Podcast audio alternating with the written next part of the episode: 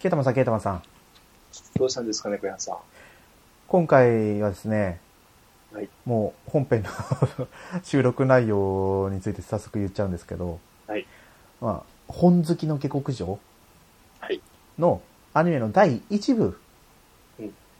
についてね、ちょっと話をさせてもらおうかなと。はい。ケイタマンさんが今16話まではい見ました16話ぐらいですね。ははいい。見ましたので見。たんで、はいぜひやっとやらせてもらおうかなと。やっと、 やっと見ました。はいいやいやいやいやいや、もうね、最初は、あ刺さってくれるかなとは思って た、なれたんですけそどうで、すね。こんなんかこういう、なんだろう、アニメってまず見ようと思わないので、自分からは。そう。私もね、本当に刺さっ、自分にもハマるとは思ってもいなかったんで、なんで見た、うんまあ、そこら辺はね、ちょっと、はいじゃあ本編の方に早速入っていって、話をさせてもらおうかなと思います。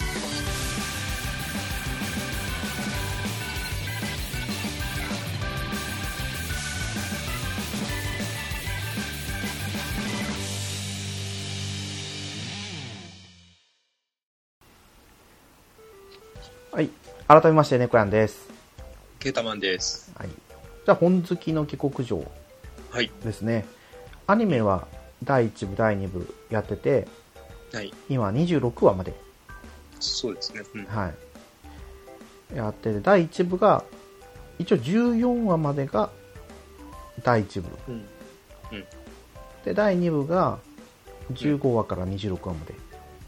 これって、えっと、1部と2部ってこれ続きでやってたんですかそれとも、一回中断入ってたん一回中断入ってます。あ、入ってて。で、あれですよね、14.5は変わりますよね。そうなんあですよの。、アマゾンとか、なんかその辺だあれをどこで見たかなネットフリックスで見たのかなそう、これはだから本当に多分配信限定だったような気がする。実際にリアルタイムで見れなかったんですけど、第2部が始まる時に合わせて、うんうちは Hulu で見ました。うん。うん。 Hulu で14.5話がうん配信されたんですけど、早速あの公式サイトの第1話の説明だけちょっと読ませてもらうんですけど、はい本好きの劇場本が大好きな女子大生元須うん浦野は本に埋もれてなくなり気がつくと別の世界で病弱な少女マインとして転生していた、本があればどんな環境でも耐えられると思ったマイン早速本がないか家中を探し回るがどこにも本が見つからないさらに母親のエファと一緒に街へ出ても文字すらなかなか見かけることができないそこは識字率が低く本がとても高価な世界だったのだっていう感じで第1話が始まってくるんですけど、はいそうアニメ版うんなんですけど、なんか出だしって転生する前から始まりますよねそうですいやね。転生したうん後か、どうだったっけな。 うん。そうそうもうあそうそう今回はねもう皆さんここまで聞いてわかると思うんですけどもうネタバレうんを含む以前の問題で、はいネタバレしか喋りませんはい。まあでもこれネタバレ聞いてもすごい楽しい作品だと思うんで、うんね、ぜひ聞いてもらいたいし見てもらいたいなとは思うんですけど、うんうん早速ケイタマンさんにもちょっとネタバレっぽいことを喋っちゃうんですけど、はい大丈夫ですか 大丈夫ですよはい。え、で待って、え、何 ?2 部の、二部の話ってことですかそう2部の話にもちょっとなっちゃうんですよあ、ね別に。あ、いいですよ、別に。大丈夫です。うん。第1部まさに第1話、うんがこの主人公マインがなんだろう頭にお輪っかみたいなのをつけてて、はいこの薬を飲んでくれみたいにうん言われてるシーンから始まるじゃないですか、でしたっけはい、あ、でもこれ、そうですね。なんかつけてますね、写真だと。そうで実際にはこれが本当にもう第2部の最後の方に出てくるんですよああ、そうなんだ。はいもうネタバレありで喋らせてもらうと、い。うん。もうね、もう配信されてるんであれなんですけど、第2部の最後、うんはい本当に最後、第26章が、夢の世界っていうタイトルなんです。うんで、だから、まあ、簡単に言うと、第1部は、多分ですよ、多分。はい。なんでこのシーンから始まったかっていうと、うんこの26話まではうん実は回想シーンだと思うんですよおうだから冒頭にそういうシーンを入れてうん1話から順々にこう、マインの記憶をうんうん覗いていくみたいなうんあれ、これ原作とは違うんですか、やっぱり。進み方は。原作と一緒ですうん。原作と一緒なんですけどそのお本当にもう1話の最初の始まりのところは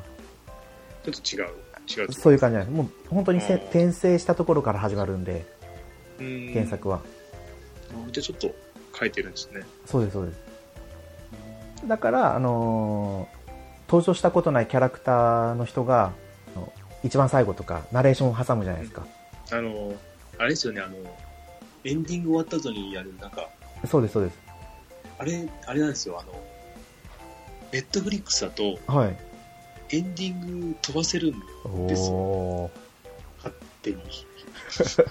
で、俺それ途中まで気づいてなくて、はいはいはいはいえって、なんでこのエンディング、エンディングの歌が、なんか5分とかあって、はいなんでこれこんな、そうそうそ途う中そうで気づいたんですけど、まあ、まあ、もういっかと思って見てないですけど、ああそうなんだ。そう最近のアニメにししては珍しくて次回予告をしっかりやるんですようんしますね。はい、でその次回予告がで喋ってる人がその主人公のマインと第2部からしっかり登場してくるフェルディナンドっていううん青色新刊の2人がこう、うんショートコントじゃないですけど、うんそういうのを繰り広げながらこう次回予告を話していくんですねうんうん。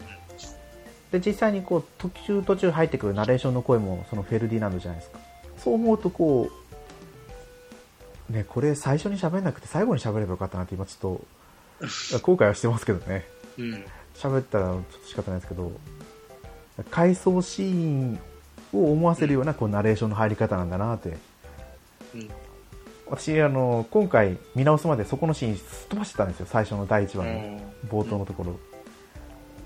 だから第1話から見直した時に「おおマジか知らなかった」ってうん自分一人衝撃を受けてて喋りたいっていう思いが今この初っ端の暴走にも始まってますね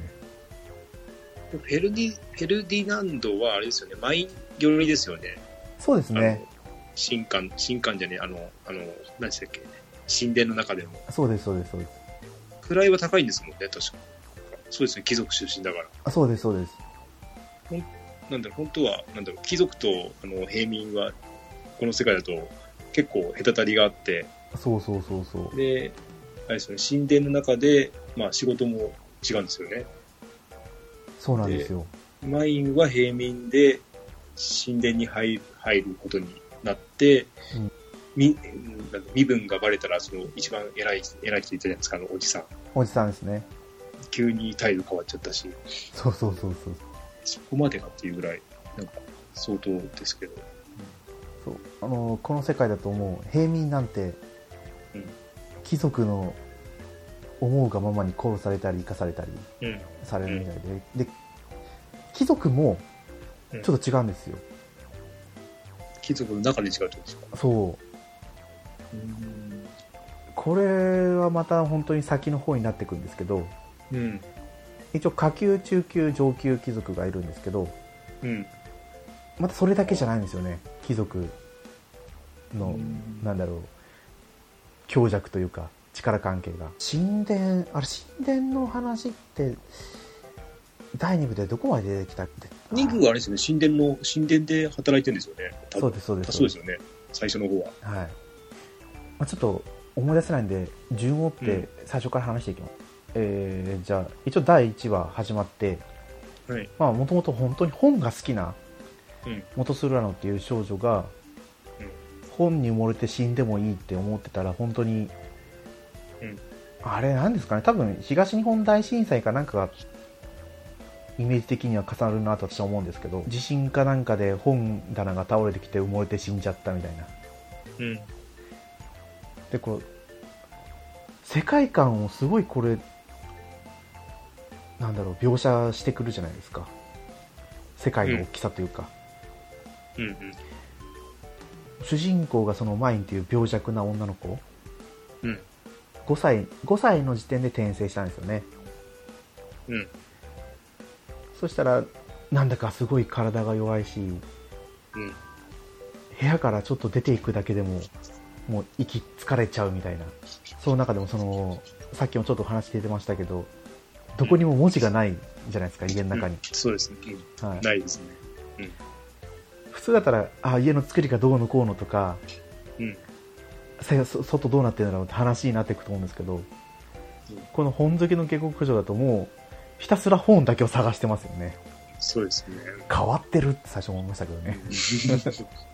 でもその本中当でにねなんだ、うん、うんうんあどうぞどうぞ先にあのも文字に飢えてるというかそうそうそもううそう本当すもうひたすらそれだけなんですよ最初は、うん、なぜそこまでって思うんですけどまあうんでもその中にやっぱちょっとずつこう散りばめられてますよねうん主人公の女の子が本当に病弱なんだとか、家の環境がどうなんだとかすごいなんなんだろう中世ヨーロッパぐらいの年代なんですかね、あの病弱っていうのもやっぱ、ねは話がすごいね理由もわかるしい、うんうん、ただ本当に病弱だと思ったのがあそういう話だったんだあの一部の後半そうですそうですでは。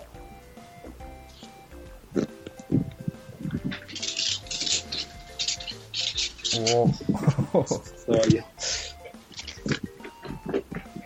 日は一段とお元気ですそうねですね。俺の周りを歩き回ってますけど。はい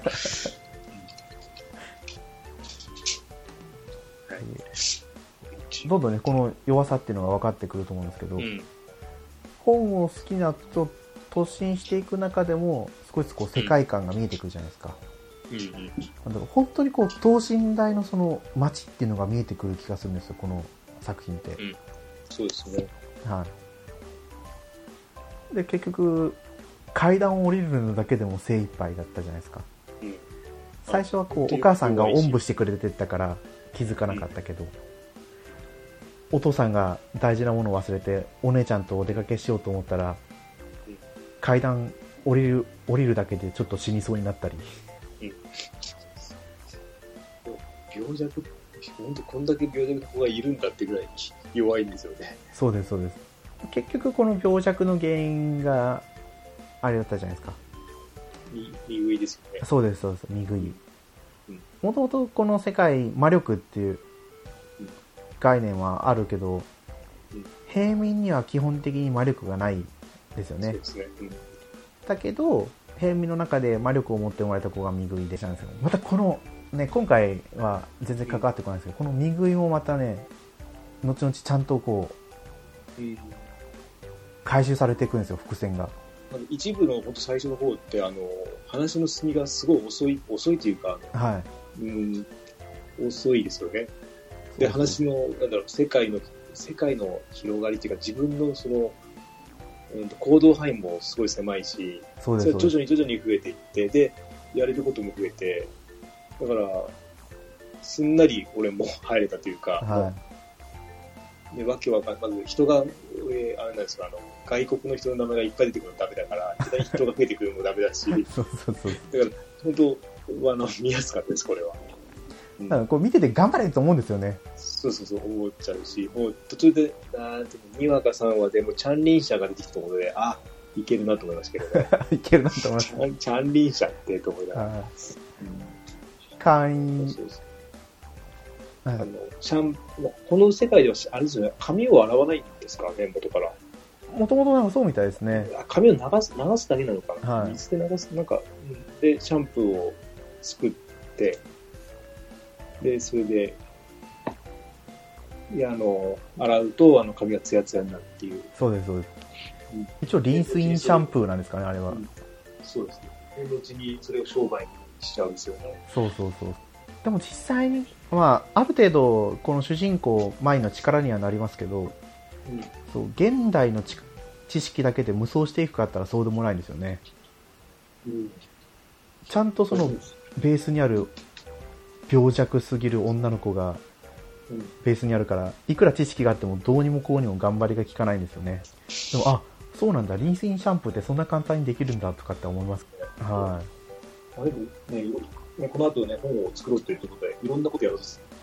るけど、いや、本当、それやるんだっていう、あのこといっぱいありますよね。 そうそうそうそそうそこまでして作りたいかっていうぐらいの、あの紙を作るとか、とんでもないことやりやすくなりますよね、こそうそう本本自体は1話で見すぐ見つけるんですよねれ。なんか、商商店の前、なんか、あれですよね、あの、ショーケースに入ってるみたいな、そうそうでしたっけ借金の方で貴族様からもらったけどうん高すぎて基本的に売り物にならないうんでもマインが本当に必要に土下座までして「見せてください」って言ったらこのお嬢ちゃんに見せるのだけは危険だみたいな触らせてもらえないんですよねでそこからさっき言ったように本を作れなかったらとりあえず紙を作ろうみたいな気持ちにシフトしていくんですよねそう、最初は、文字を習うして、なんか石、石に書き出すんですよ。そうですそうです若い、若い兄ちゃんと言って、はいえー、忘れちゃったなんか、ああ本当そう今名お父さん、前お父さんの、お父さんの、あれですよね、部下みたいな。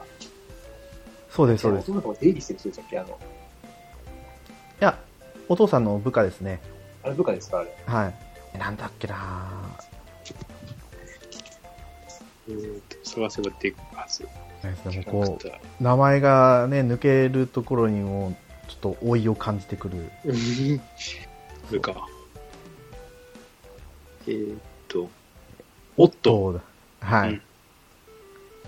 いやいやいやいやこの「オットー」って名前を思い出せないだけでもはあ うん。そうなんか隣の村でうん。結局こう自分たちが住んでるとかお城がある町の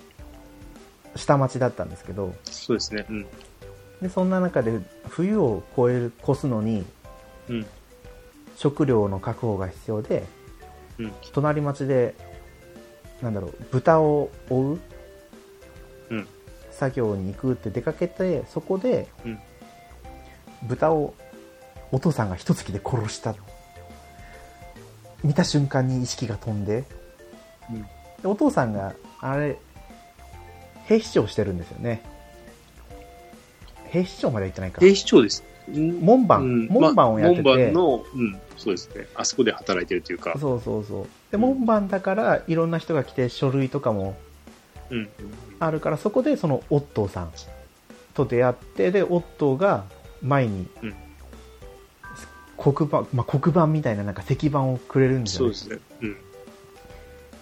でそこで字を書いておおし教えてもらってたんでしたっけ、お父さんに。そうですそうです最初はなんか名前だけ書いてもらってすごい喜びすぎて、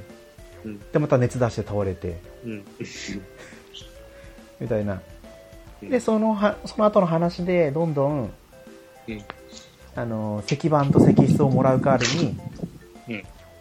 オットーがそのうん自分の仕事を手伝ってくれないかみたいなそそうですね。うん。会計監査ですよね、5歳の娘にですけどね 正直、はいうんまあ、それ報道までにこう識率識字率が低くて、うん計算もできる人が少ないこう世界でさっき言ったように結局木簡から始まっていくんでしたっけパピルスでしたっけ何ですか、その言葉。そう あありましたっけありましたね紙を紙をまず作ろうみたいなうん。本がなかったら自分で本を作ろうってそういでうすところから始まってじゃあまずパピルスだパピルス多分なんかあのエジプトとか、うんそっちの方の多分文化の方から来てるんでしょうけど次あの、あれでしたっけ、あの、乾外で乾かしてたやつですかそうですそれ違う。ああ、で割られたんでしたっけけどパピルスはあれなんか草それじゃない。草じゃないですけどなんかあの繊維をこう編み合わせて作るみたいなやつをやってあてりましたっけはいもう見ても出てこないかな。2は。なんだろうな繊維をこう格子状に並べて編み合わせて作る紙みたいなものをやろうとしたら、うん果てしなく時間がかかるし自分の体力じゃ無理だって言って諦めてうんうん。で今度その木管うん。木のうんやつをやってで実際にこう、持ってきたけど結局お母さんに燃やされて、うん激怒してそのマレクが高ぶっちゃって意識飛んじゃって死にそうになったり、うんでさっき外で乾かしてって言ったのは多分石板じゃないですかねそうですね、これ石板が、えあ、粘土板か。そうですそうでこれすか粘土板だ、これが4話ですね。だから、はい、それもっと前なのかな。じゃさっきの話は3話だとあ、思いあますパピ、パピルスパピルスは3話ですね。はい、3話でそのさっきのエジプトの方だったかなのパピルスの話になってじゃあですね、髪も洗ってますね、ここで。そうカインチャーニーシャンが、ああ、これだ。絞、絞ってこれか。はいうんうんうん。ああ、ありましたね。であとなんかレース編みもこの3話で出てくるんですよねうんうん髪飾りうん。ああ、そうですね。そうこのご時世だとなんか本当に花を髪の毛に飾るぐらいでしたけど、うんお母さん冬の手仕事冬ものすごい雪が降るんですよね、うんこの理由もまた後々出てくるんですけどえー本当に晴れの日ぐらいしか外に出れないから冬ごもりのためにうんさっき豚殺して塩漬けにしたりとか、あのそれこそ1話の冒頭で市場に買い物に行ったのもその冬で冬ごもりの間お金稼げないからお女性の人は編み物をしたりとかうんうんするんだけどその編み物で残った糸を使ってそのマインが洗礼式うん。 7歳でしたっけ結構、あれですね、若い時あそ。うびっくりし7歳ましたか8歳でうん洗礼式っていうのを受けるんですけどこれもまたね洗礼式もいろいろあるんですよ、うん。はい、ここであワはインが受けてるぞ、違うやつ。どうですかまあ、同じこうなんでこの年で洗礼式をやってるかっていうのはまたおいおい話が出てくるんですけど、なんか、だから、だから成人式的なものを思い描いてたら、結構、あれもう、もう来ちゃったみたいな感じで、いきなり、ね、ちっちゃい時にやっちゃそううから。そうそうそううん。成人式もちゃんとあるんですよまた後 であ、そうなんだ。そうそううん洗礼式と成人式と多分これアニメだと、うん第3部か第4部ぐらいの話になってくるんで、あじゃあ、し今度やる第3部であるかもしれない。そうですねでその姉うん家族がお父さんお母さん、うんお姉ちゃんお姉ちゃんトゥーリン、うんうんでトゥーリンが洗礼式だから髪飾りを自分が作ってあげようみたいな感じで、うん作ってあげたいんですよね、うんうんまたこの髪飾りも後々大事になってくるんですけどそうですね。うん。が3話でで4話じゃがあ、これ森お姉ちゃんい一個違いぐらいなんですかね、もしかして。年的には。ってことですよね。そうです2つ違うんじゃないですかねあ一個一個違いですかね、 2年も経ちましたっけ、うん一個、まあでもそんな、あれですね、おと離れてないですよね。はいでこの洗礼式を終えてない子供たちは、うん森に行って木の実とか拾って食料を蓄えるのが仕事なんですよ薪とかうんうん。でもマインは強弱すぎてん森にも行かせてもらえなかったけど、うん最初は階段を降りるだけでいっぱいいっぱいだったのが、うん数ヶ月かけて門まで歩いていけるようになって、ついにこの4話で森に行っていいよってなったんですよね、うんそうなんだろうこの本当にこういう成長を感じ取れるのがうん楽しいというかそうですねで粘土板を作るんでしたっけうん。うん。エンド版作って、でも結局作った粘土板を他の男の子たちに踏んで壊され、うんそうですね。うん。怒ったのがきっかけであれこの女の子目虹色に光ってるしなんかあんのかなみたいなそうなんですよ。ここであれ、なんか、あれ、こういう話になっちゃうのみたいな、なんはいか、はいあれって、そうそう。あ、本作るだけの話じゃないんだと思いながら、そうそうそうそう、んこの辺から。まあでも、これやって、今度、まあ、その、また同じ症状出るのがだいぶ後になるんで、まあ、ちょっと始まったぐらいですよね、ここで。そうなん一です発目よが。うん。ず、ずいぶんやんなくなるんで。結局第1部第2部ぐらいまではそんなにこのうん。あとは、あれですね、えっと神殿でなるぐらいか、次は。そうですそうですもう一個、間にあったかな。うん。死んでるのは本気だったんで、本気っていう か、まあそうそうそうそもうそうう、暴走みたいになってたんで。そうなんですよで結局第 5, 第5章が洗礼式と不思議な熱っていうことでうん。お姉ちゃんの洗礼式とマインがなんで熱を出すんだろうみたいなうん多分この時に本当に死にかけたんですよね、うんそうだその粘土板だったり木管のお母さんに燃やされたとかでもういいやと思ったけど近所に住んでる男の子ルッツ男のにあなんかこの子にちょっと恩を返さなきゃみたいな感じで、うんどうにか命をつなぎ止めたっていう話だったでしたねで第6話介護うんこのなんかこの世界だともうなんか親の仕事の後を継いだりとかっていうのがうん一環でその洗礼式を終えると自分がこれから働いていくであろう職業の工房に入って、見習いみたいな感じでやっていくんですよねそうですよねだけどこの少年ルッツ、うん一応第1部のもう一人の主人公っぽいキャラクターが、うん商人になりたいみたいな話になってその先ほど出てきたオットーさんうん門番のオットーさんはもともと旅商人だったから、うんあそんな話はまだ出てこないのかえっと話を聞かせて合わせてくれるみたいなその音にそうですそうですですよねあのあそうですよねマインが。うん。で、オットーに合わせようと思ったら、あれですよ、あの、もう、あの、なんか、銀髪の人、ベンノさんですねベンノさんズベンドさんを紹介されたんじゃなかったかなそあれその間、あれ、確かそんな感じですよね。なんか、トントン拍子に話が進んで、その、なんとか紹介の、なんだっけ、うそうですえーっと、えー、本当なんとなんとか紹介オトマーギルル紹ベ介ルタ、あそうギそうルベルタ紹介のそう装飾や、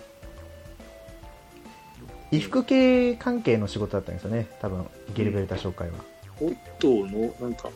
トーのなんだっけな、義理のお兄さんですねギリお兄さんか。はいまだ若いですもんね、この二人。そうもともとそのルッツが旅商人になりたいって話だったんですよねうんうん。でもよくよく話を聞いたら旅商人は、うんえっ、と永住権がもらえなくて、うんで旅商人になったら今住んでる町の永住権も手放さなきゃいけなくてうん。定住ができなくなる、うんでその永住権をもらうには莫大なお金がかかるから、うんおすすめしないよみたいなうん。みんな、あの、みんなにやめろって言われますもんね。そうそうそうそう旅商人だけは。でまさにそのオットーさんが旅商人だったのをうん。奥さんうん。そのベンノの妹なんですけど、うんコリンナだったかなコリンナに会って一目惚れをして、うん今まで旅商人で自分の店を開こうと思ったお金を全部はたいて、うんこの国に住むようになったんですよねうん。そんな経緯があるからルッツには反対したけど、うん商人になりたいっていう気持ちをちょっとでも組んであげるためにベンノに合わせてあげたんですよねで結局この会う時にルッツも会員チャンリンシャン使ったんでしたよね使ってましたね。んそうそう初だったかな。大人の人に会うにはちゃんとした身だしなみをしなきゃいけないみたいな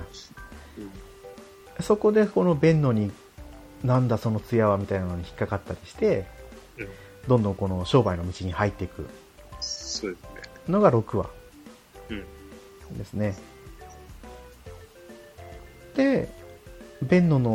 をスポンサーにして本格的な紙作りが始まっていくのが7話ですよねで、まあ、だいぶ話を飛ばしていくといろいろやってどれくらいですかね9話ぐらいで紙作りが完成するのかな8話か9話ぐらいで紙作りえっと、が8話、8話です。 8話ですかね8話で完成してますね、最初の紙がそ。うそうそうでもなんでこんなこと知ってんだお前本当にマインかみたいなことをルッツに言われるんですよねそう、ちょっとルッツがちょっと、なんか疑い始めるのが、この辺で。ですねうそんうそうああでも子供子供心にこんなことがいろいろあるんだとか思いながらうんうん。でもマインもまあ、でもなんか、ルツも頭、頭いいっていうか、なんかそこ別に気づかなくても良さそうだけど、なんはかいずっと疑問に思って、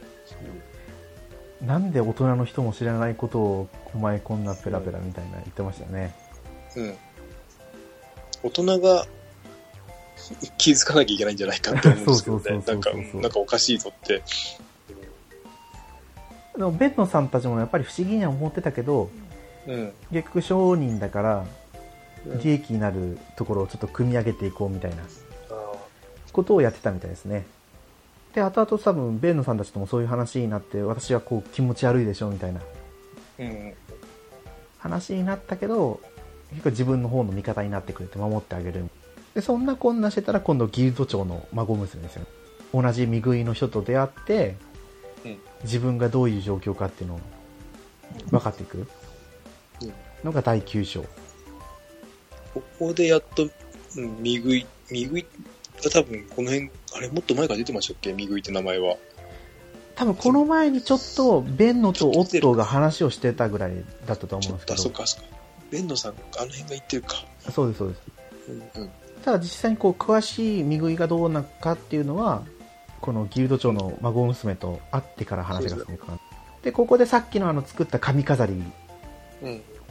にこの孫娘が目がいってうん。っていうところからの出会いなんですけどこの先で結局またマインが倒れちゃうんですよね見食いでそうですね。うん。本当に死ぬとうん感じだったけど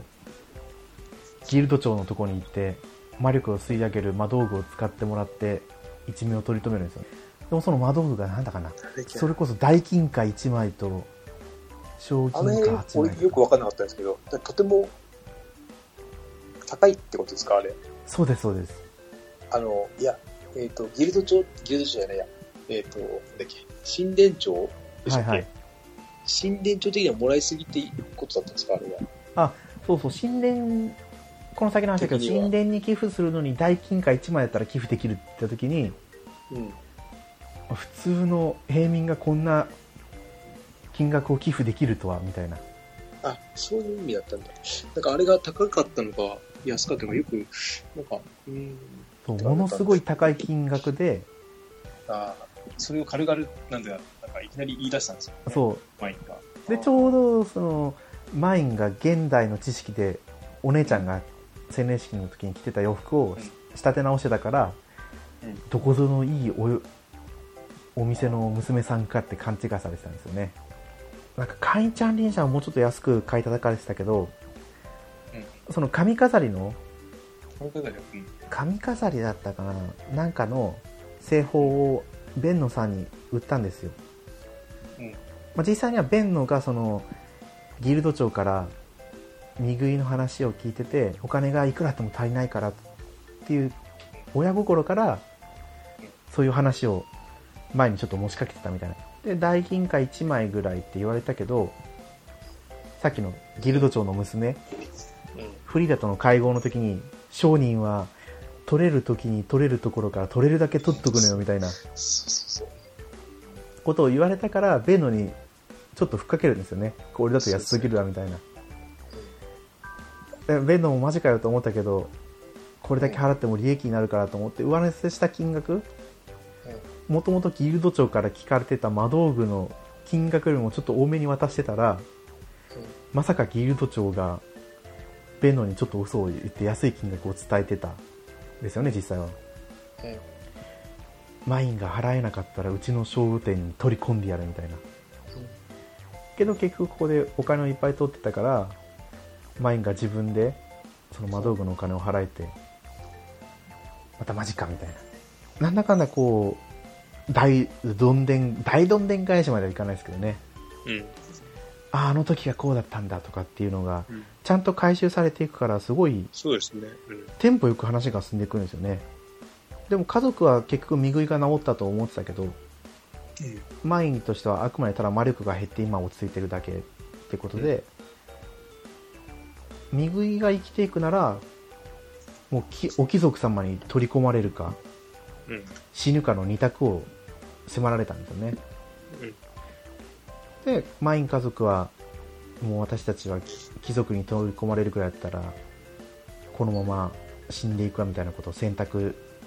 うんした矢先のマインの洗礼式ですよねさっきから話してくるそれこそなんか洗礼式お祈りのポーズがうんグリコだったんですよね、そうですね。 あれ。そうそううん。でグリコだったからうん。そのグリコポーズに笑いをこらえすぎて失神しちゃうみたいなうんそうそうそうそう。ここでも魔道具が出てきたんですよねうん。子供たちがガヤガヤ騒いでるのも周囲に聞こえなくするような魔道具が出てで倒れてし気づいたら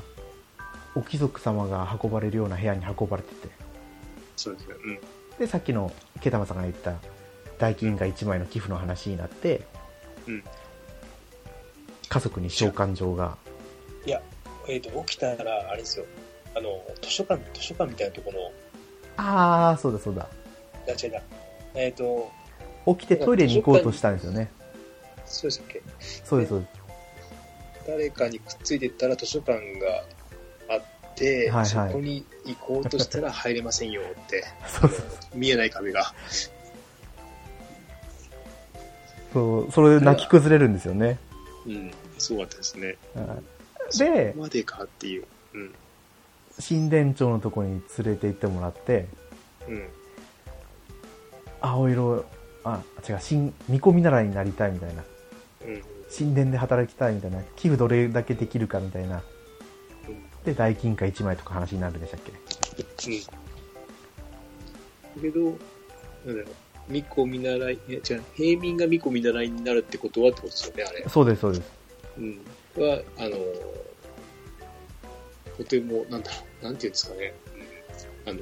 身分的には、よっぽど、あランク的でしたっていうか、そう死んでる中で。神殿にいるのがその青色見込み習いっていう人たち、うんまあ、まあ分類的には貴族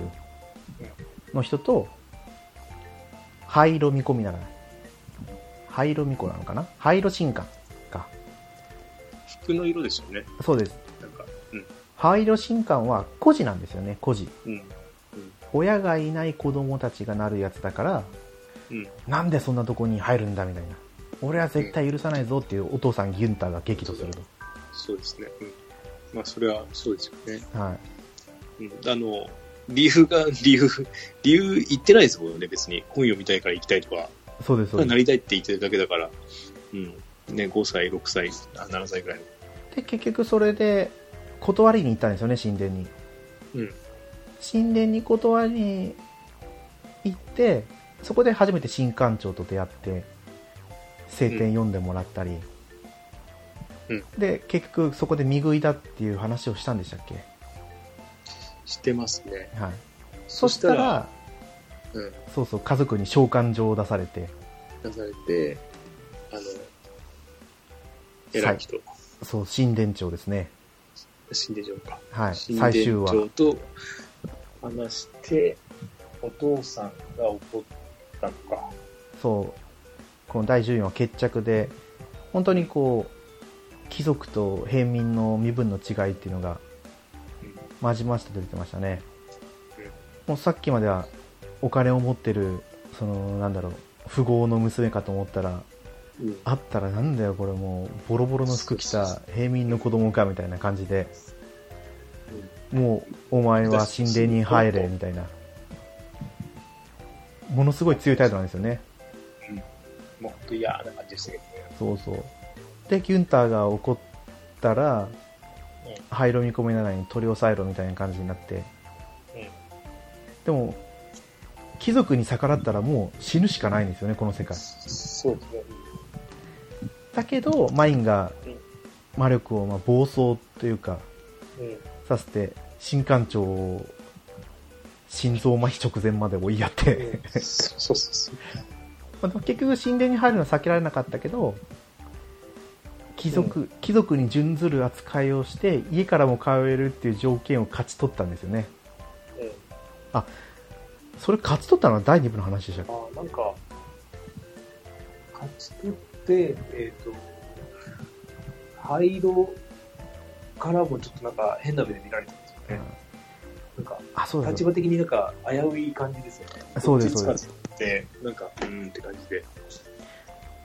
二部、それは二部かはいじゃあやっぱりその入る条件までゲットしたのが第14話ですねうんでこれがまさにあの小説でいう第1部「うん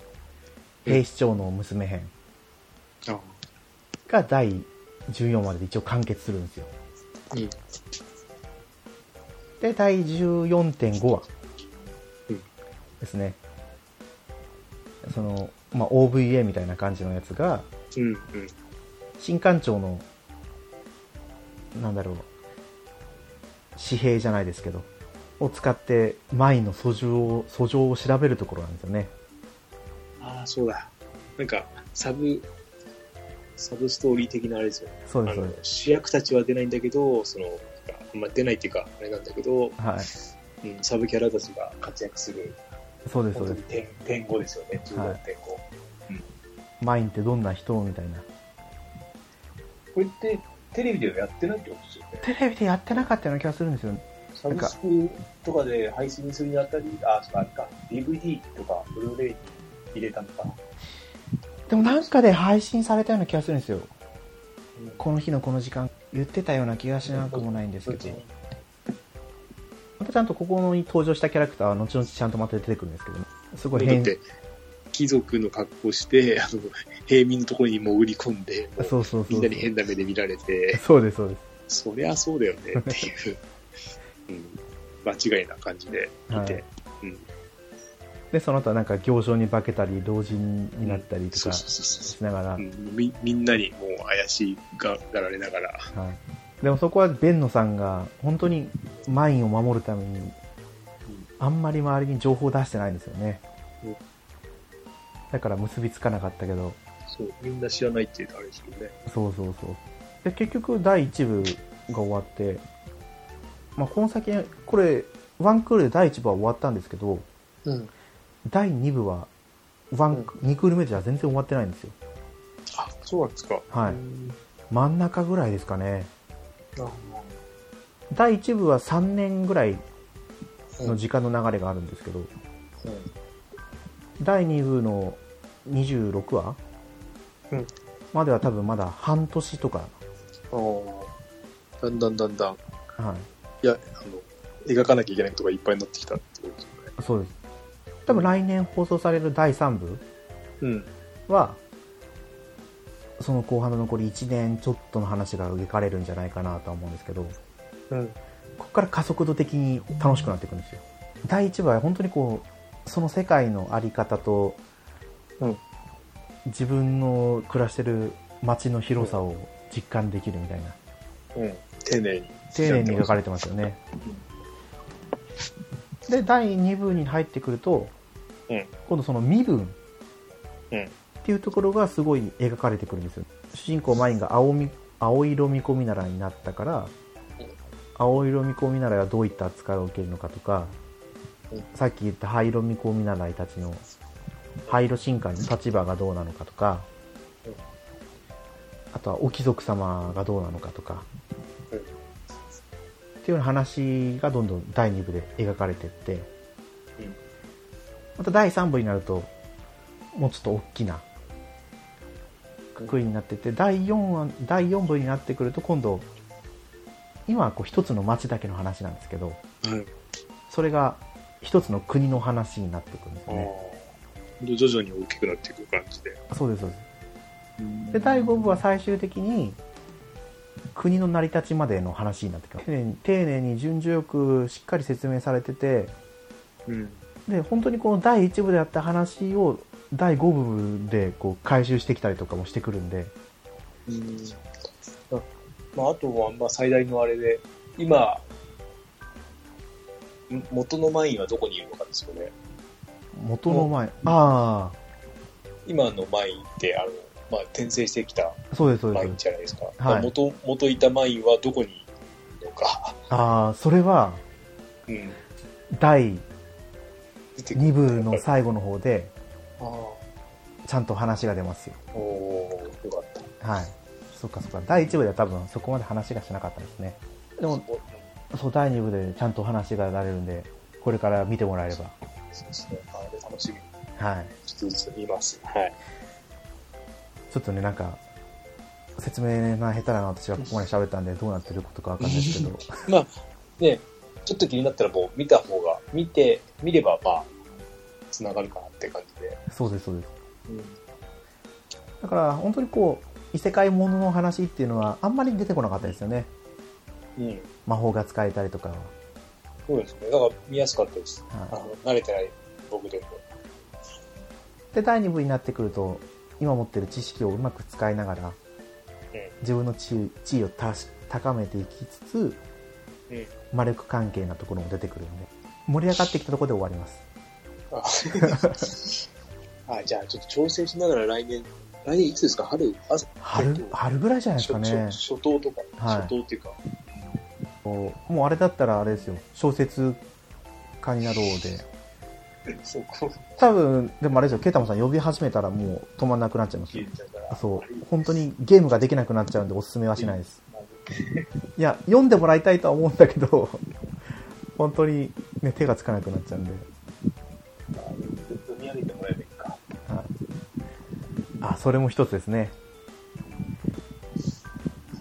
で小説版はもう実際第5部まで話が入っていってるんで最終章なんですよねで漫画版は第1部が完結してて第2部と第3部が並行して今コミカライズが進んでるとあ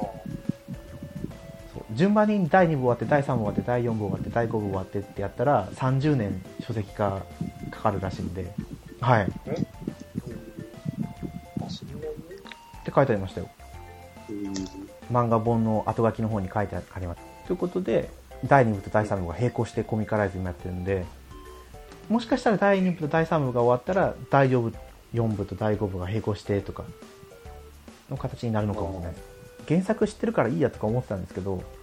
うん。漫画本にしかついてないショートストーリーがあったりとかするんでいうから。そうなんですよだから小説版もやっぱり買わなきゃかなとか今思ったりああとはなんかコミックアンソロジーも出てたりあ。ああ。 抜け出せないですね。そうちょっと今抜け出せないんですよハマっちゃって兄さんも読んでるって言ってましたっけそれ、猫屋さんが言ってただけで、俺はよくわかんないですけどあ。そうでしたっけそうあ、そ違いましたっけあれ俺、俺か。うそうケイタマさんが言ってたと思いますよイヤサガで言ってましたっけあ、言ってた気がするな。はい言って俺が言ったってことは多分言ってるんですよね。そうですそうですツイッターでは見てなかったと思うんですけど。うん。私もその回は多分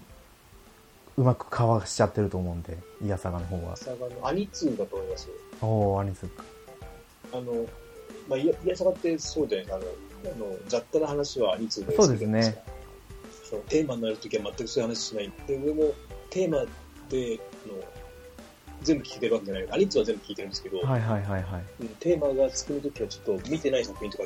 私は逆でテーマの話の方ばっかりいつも聞いてるんであ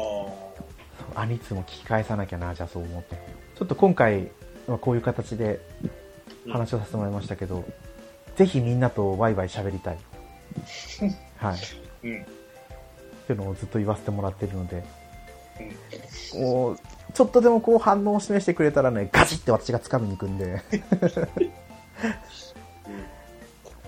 これを聞いてる方何卒よろしくお願いしますとはい。ということで今回は終わりにさせてもらおうかなと思います。はい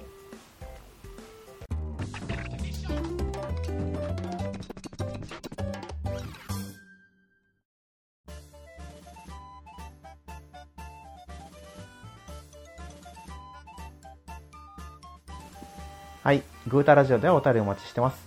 ツイッターでハッシュタググータラジオでつぶやいてください。ケイタコさんなんか本好きの下克上で話これ話しときたかったなとかありますかいや。そうですね。これから第2部。途中でやめてはないので、はい。あ、それなりにって言ってあれですけ ど、うん興味のなかった俺でも見れましたので、大丈夫です。そうです大よ丈。夫ですって言われるから。うん。ケイタマさんがね、ここまでしっかり見てくれてるっていう作見品までしすたからね。ね。 びっくりしましたよ。はいあのこういうのは本当、本当に見ないの で、まあ、ぜひ地。上波でやったら、まあ、僕らさんがねお勧めしてくれたんで見たので、そうですね。うんひたすらおすすめしてましたからね。うん。アニメ見て面白かった、小説読んでゲームが手につかなかったとか、漫画買って読んでる。ここまで人におすすめする作品ってもそうそうなかったですから。まあ、また次回からはゲームの話をメインとしたグータラジオに戻っていくと思いますので、うんでこれからもよろしくお願いしますとはい、よろしくお願いしいうま。ことです終わりにさせてもらおうと思います。はい、はい、改めまして今回のお相手はネコアンとケータマンでした。また次回の放送でお会いしましょうはい、ありがとうございました。ありがとうございました。